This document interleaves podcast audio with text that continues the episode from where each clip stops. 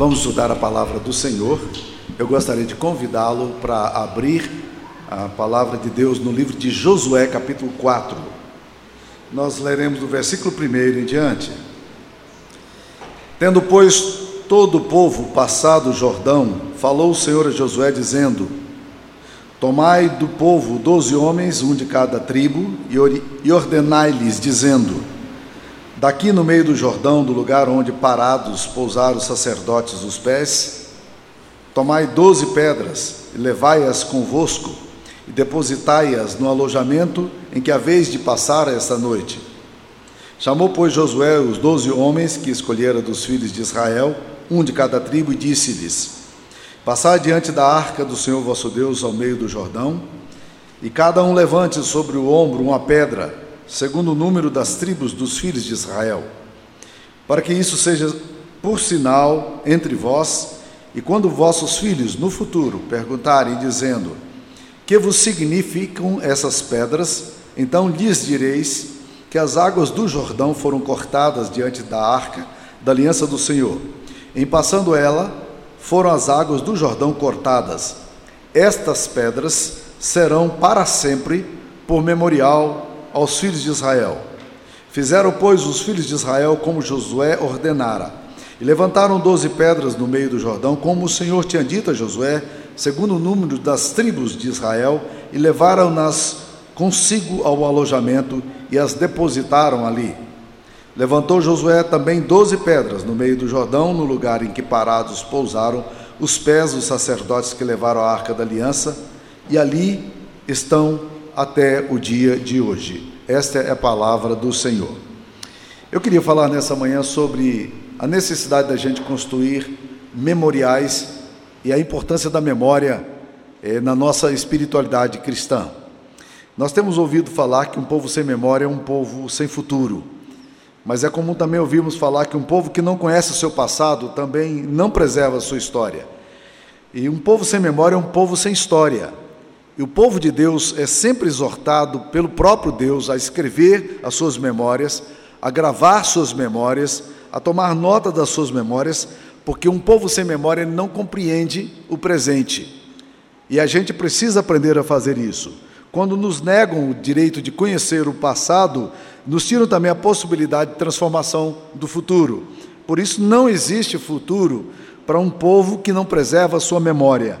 E um povo que não preserva a sua memória é um povo sem referência. Isso seja no nível da instituição religiosa, seja no nível da instituição política, nós precisamos é, sempre estar atentos em relação a isso. E é exatamente o que nós vemos aqui no texto de Josué 4. Deus levando o seu povo a construir uma memória. Ele diz a Josué o seguinte: você pega 12 homens de diferentes tribos, e cada um deles pega uma pedra e coloca no ombro e construa um memorial, para que no futuro, quando os vossos filhos perguntarem o que significam essas pedras, vocês possam dizer: Nós passamos é, a pé enxuto no Rio Jordão, e Deus nos deu essa grande vitória para a gente poder entrar na Canaã. E o pessoal levou essa, essas pedras e essas pedras, muito provavelmente, não eram pedras fáceis de carregar, não eram pedrinhas que você colocava no bolso, não eram pedrinhas que você carregava na mão, eram pedras pesadas. Eles precisavam construir um monumento e eles fizeram exatamente isso. Chegaram no acampamento e já colocaram, as, depositaram as pedras ali. E estas pedras serão levadas até Gilgal, que ficava bem longe dali, foi onde se tornou a base em Shiló, a base do povo de Deus durante muito tempo. Durante muito tempo, a Arca da Aliança esteve em Shiló, e durante muito tempo também essas pedras ficaram em Gilgal como memorial. E todas as vezes que os filhos de Israel perguntavam aos pais, aos avós, aos trisavós, aos tetravós, o que é que significam essas pedras, a memória estava muito clara. O povo de Deus atravessou a pé enxuto é, o Jordão. E eles não podiam mais esquecer do que tinha acontecido. Eu fico pensando, meus queridos irmãos, na relevância e na importância de construir memórias e construir memoriais. Nós somos o povo evangélico que tem uma dificuldade imensa com todos os símbolos. Eu já vi pessoas questionando aqui na igreja é, por que, que nós usamos uma cruz aqui atrás de mim. É, bem, eu gosto muito de ter a cruz de trás de mim, né? porque ela me lembra que eu tenho que anunciar a cruz. A cruz é o fundamento da nossa pregação, né? Mas a gente tem medo de símbolos, e obviamente a gente tem razões. Por quê? Porque muitos símbolos, muitos sinais, têm se tornado na história cristã, inclusive, é como pontos de idolatria. A iconoclastia e os ídolos são coisas contra as quais nós pregamos, e é natural que a igreja evangélica tenha muito medo de símbolos e de sinais. Mas, meus queridos irmãos, eu imagino que nada melhor do que a cruz vazia para sintetizar o que, que nós pregamos. Nós pregamos um Deus que um dia morreu na cruz, esse é o lugar da vergonha e da glória. Mas nós pregamos um, um, Deus também que não ficou preso na cruz, mas que ele ressuscitou ao terceiro dia, e a cruz está vazia, a cruz não, não tem alguém pendurado nela para sempre. A cruz é um lugar de, de inglória, mas é o lugar da glória do povo cristão. Então a cruz é o nosso grande símbolo, o nosso grande memorial. Mas por que, que nós precisamos então construir memoriais? Eu estou falando isso exatamente porque eu, eu, gosto de pregar, na medida em que eu vou pregando, lendo as Escrituras Sagradas, eu gosto de ir pregando, tirando alguns textos da minha própria devocional para trazer para a igreja. E estou lendo o livro de Josué agora, então já tenho pregado alguns sermões já em Josué e caí aqui em Josué 4. E para mim era mais do que apropriado pregar isso hoje. Por quê? Porque nessa semana, como eu falei para vocês no batismo do Gabriel, do meu neto, nós estávamos celebrando um ano de vida, mas um ano, um ano atrás, a situação não era exatamente a mesma. Um ano atrás, era uma situação de muita perplexidade e muito medo, tanto com a segurança da minha filha, quanto a segurança do meu neto. Nós não sabíamos se ele viveria, e nem se ele nasceria vivo. Ele nasceu com um quilo e meio, né? Então, que expectativa você pode ter? Quando nós olhamos a primeira fotografia, ele era todo, todo cheio de, de fios, para tudo quanto era lado, né?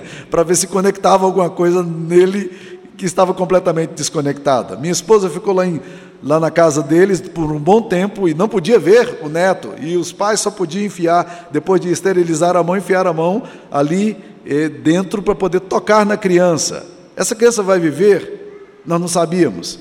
Então nós estamos, estamos vivendo agora um momento de memorial para nós. Um ano para nós é muito simbólico.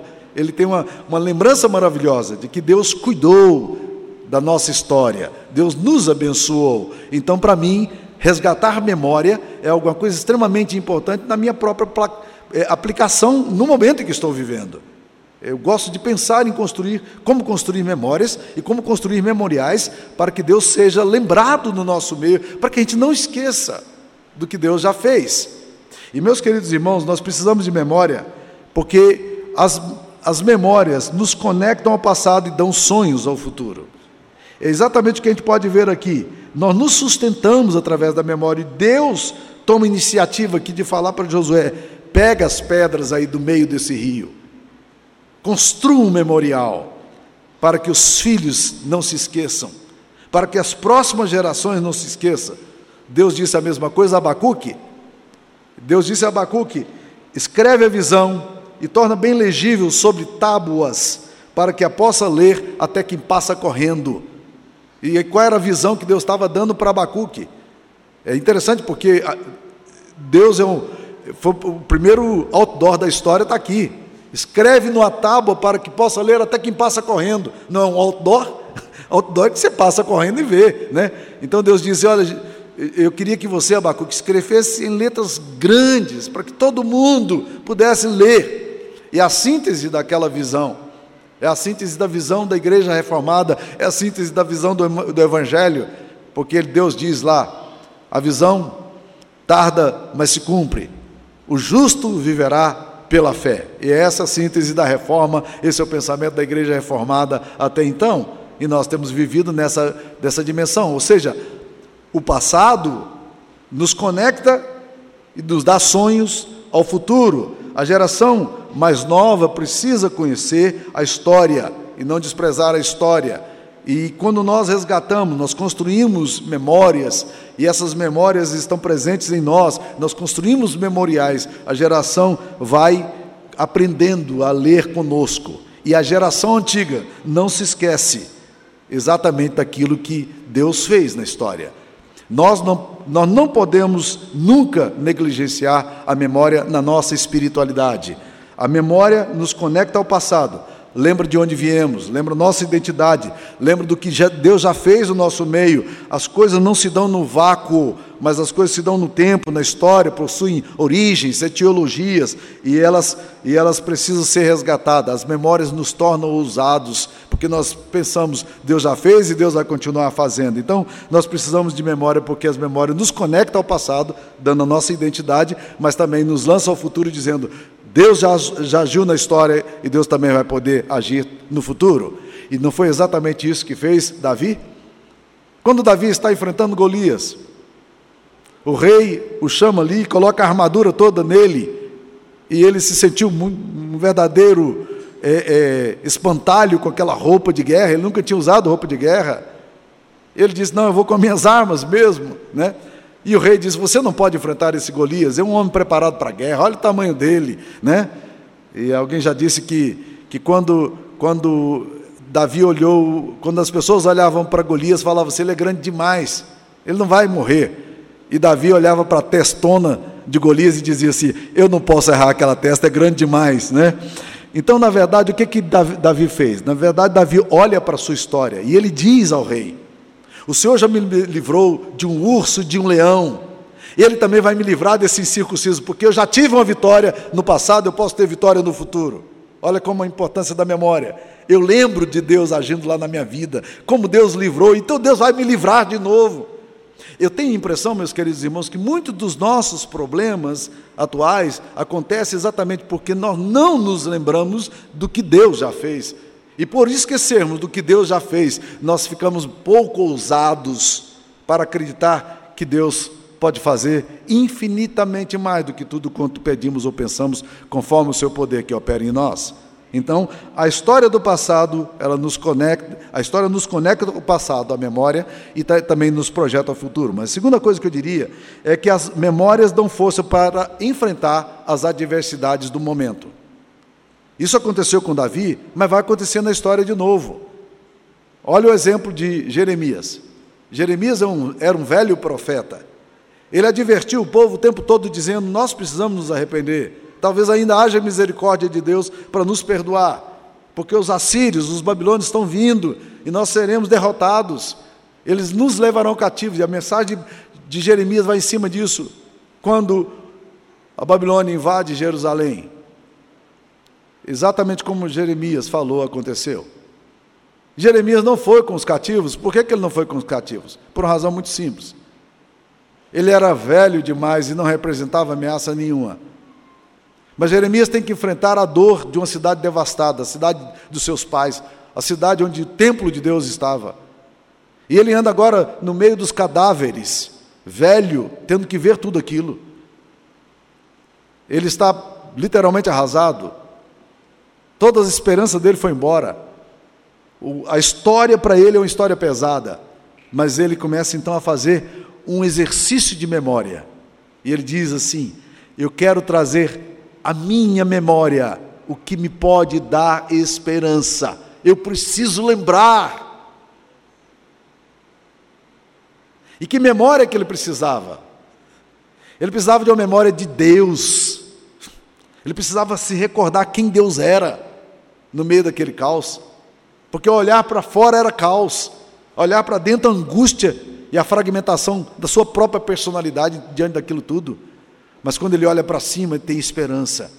E ele diz: Eu preciso trazer à memória o que pode me dar esperança. As misericórdias do Senhor são a causa de não sermos consumidos, porque as suas misericórdias não têm fim, renovam-se cada manhã. Louvado seja o nome do Senhor. E ele termina dizendo: Grande é a sua fidelidade. Eu vou mirar na fidelidade de Deus. Eu vou olhar para a misericórdia de Deus. E é isso aqui que vai poder realmente alavancar minha alma e me levar para próximo de Deus. Então é muito importante que a gente construa memórias e memoriais. E aqui então agora Deus pede ao povo: vocês vão atravessar o Rio Jordão. A geração que vem pode não se lembrar disso, como de fato aconteceu. Juízes 2,11 fala que levantou-se uma outra geração que não conhecia o Senhor, nem os feitos de Deus, e seguir após os astarotes e os baalins, aos deuses falsos. Deus estava olhando para o futuro e dizendo: nós precisamos criar marcos para essa geração. Caso contrário, eles vão se perder completamente. E aí então, Deus faz exatamente isso. Deus pede para uma memória e um memorial pudesse ser construído. Mas deixa eu dizer uma outra coisa: memórias também geram gratidão. É fundamental que a gente lembre-se que sem memória não há gratidão. Eu queria que você fizesse um exercício na sua mente, um exercício de gratidão. Lembre, pense aí em duas, três, quatro, cinco pessoas que foram uma benção na sua vida. Talvez você não lembre de cinco agora, que realmente foram uma benção na sua vida. Mas você lembre de uma, duas, três, pessoas que interviram na sua história num momento maravilhoso, seja para te abençoar, dando um emprego, seja te abençoar, te orientando, seja para te abençoar, dando dicas, seja um professor que te acompanhou, que te orientou, um pastor que foi uma benção da sua vida, um membro de igreja, ou alguém que te ligou numa hora de angústia, ou alguém que te deu dinheiro quando você precisava. Você é capaz de, de lembrar dessas pessoas? Se você não se lembrar, você nunca será grato. Não haverá gratidão. Não existe jeito de você ser grato sem memória. Aliás, a definição de memória fantástica que eu vi é, vem da França, que diz: os franceses afirmam que a gratidão é a memória do coração. Fantástica, né? Eu gosto muito dessa definição. Gratidão é a memória do coração. Pessoas que têm memória no coração, são gratas. Se você não se lembrar do que Deus fez, você não será grato a Deus, porque você não se lembra. Algum tempo atrás, eu estava ouvindo um sermão do Jeremias, e ele, daquele jeitão todo expansivo dele, Jeremias Pereira, ele diz o seguinte: Irmãos, eu pego a minha Bíblia e eu reservo as últimas páginas dela para escrever o que Deus fez, respostas de oração.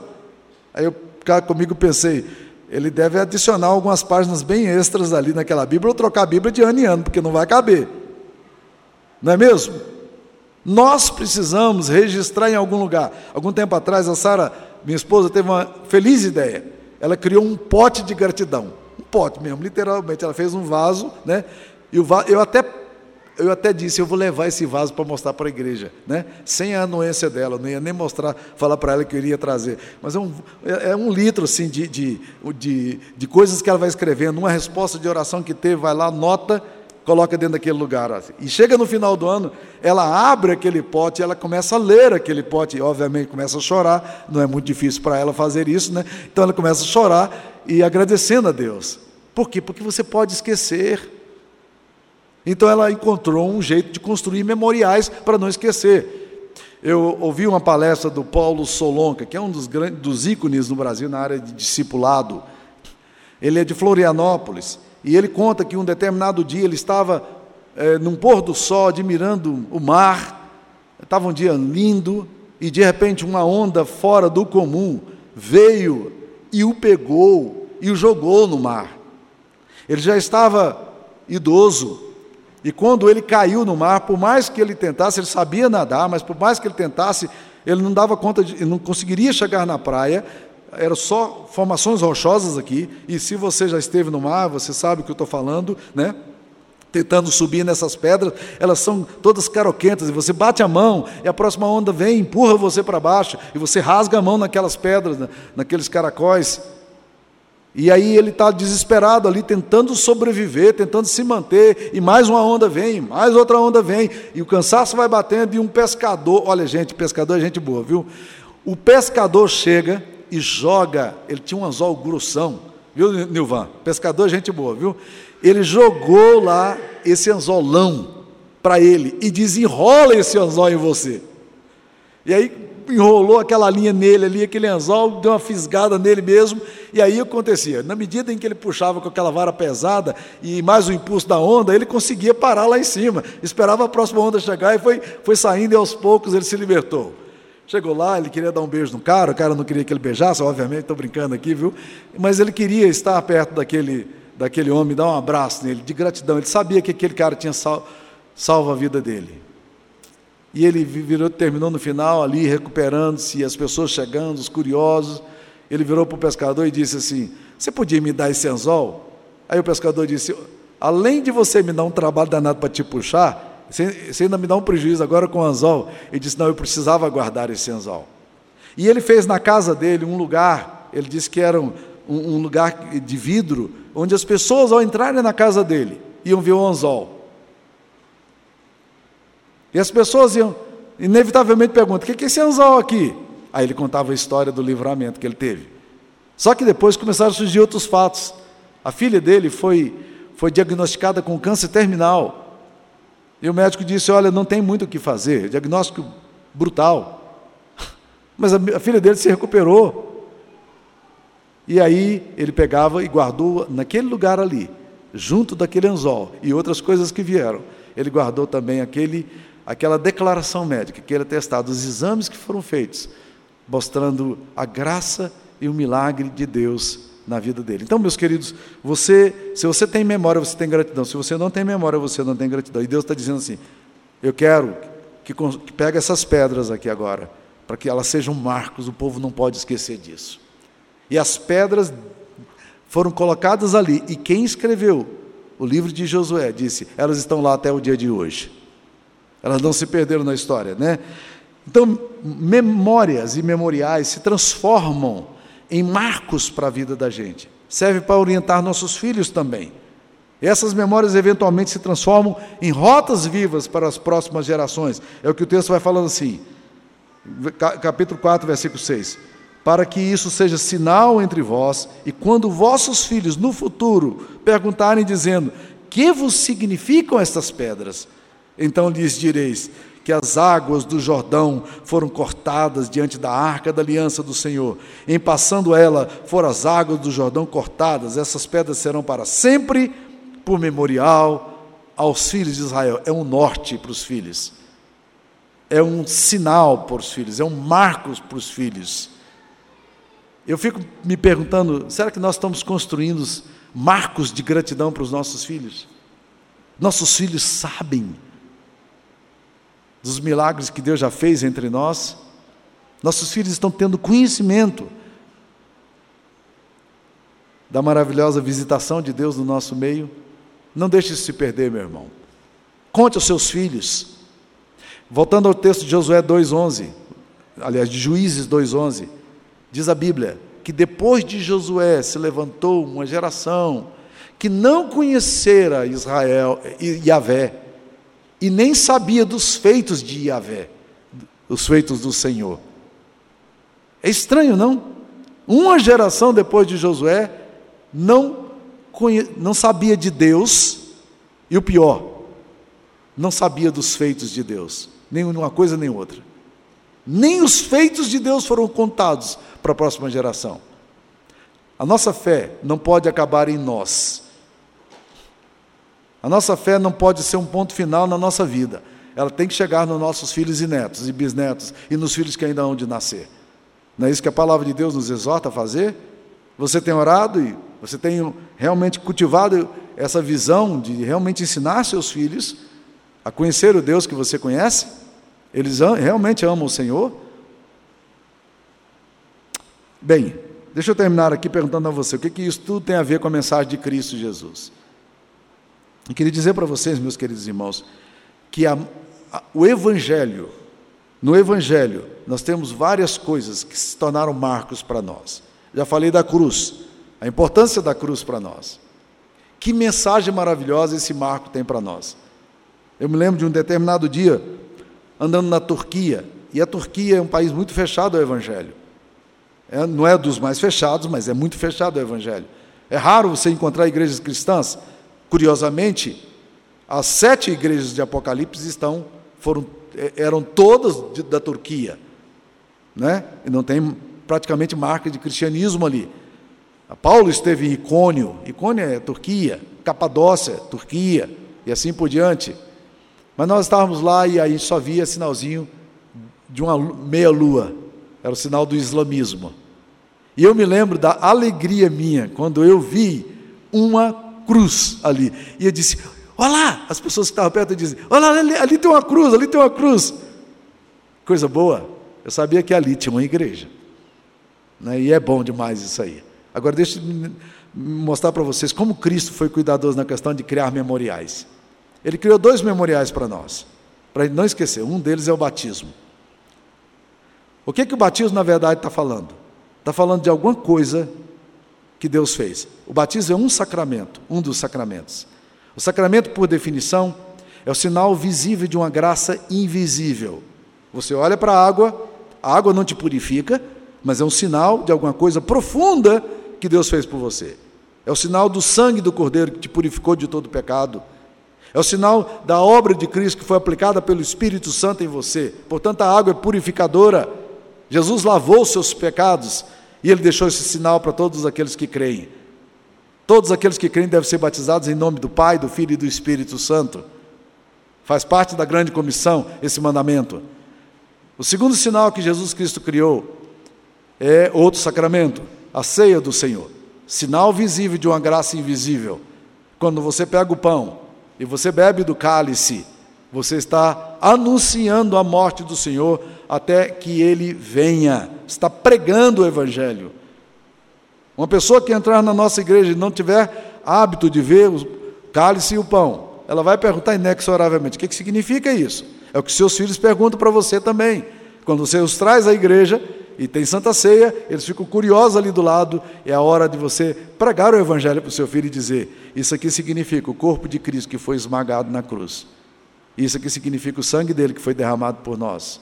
Apesar de muitas interpretações que nós podemos dar à questão da ceia, nós todos entendemos claramente que aquilo ali é o corpo de Cristo e o sangue de Cristo que foi dado por nós. São sinais, são marcos. É como se Jesus Cristo dissesse para nós: Eu vou deixar uns sinais entre vocês, para que vocês construam memórias e memoriais na minha presença e que vocês não se esqueçam de tudo o que eu fiz.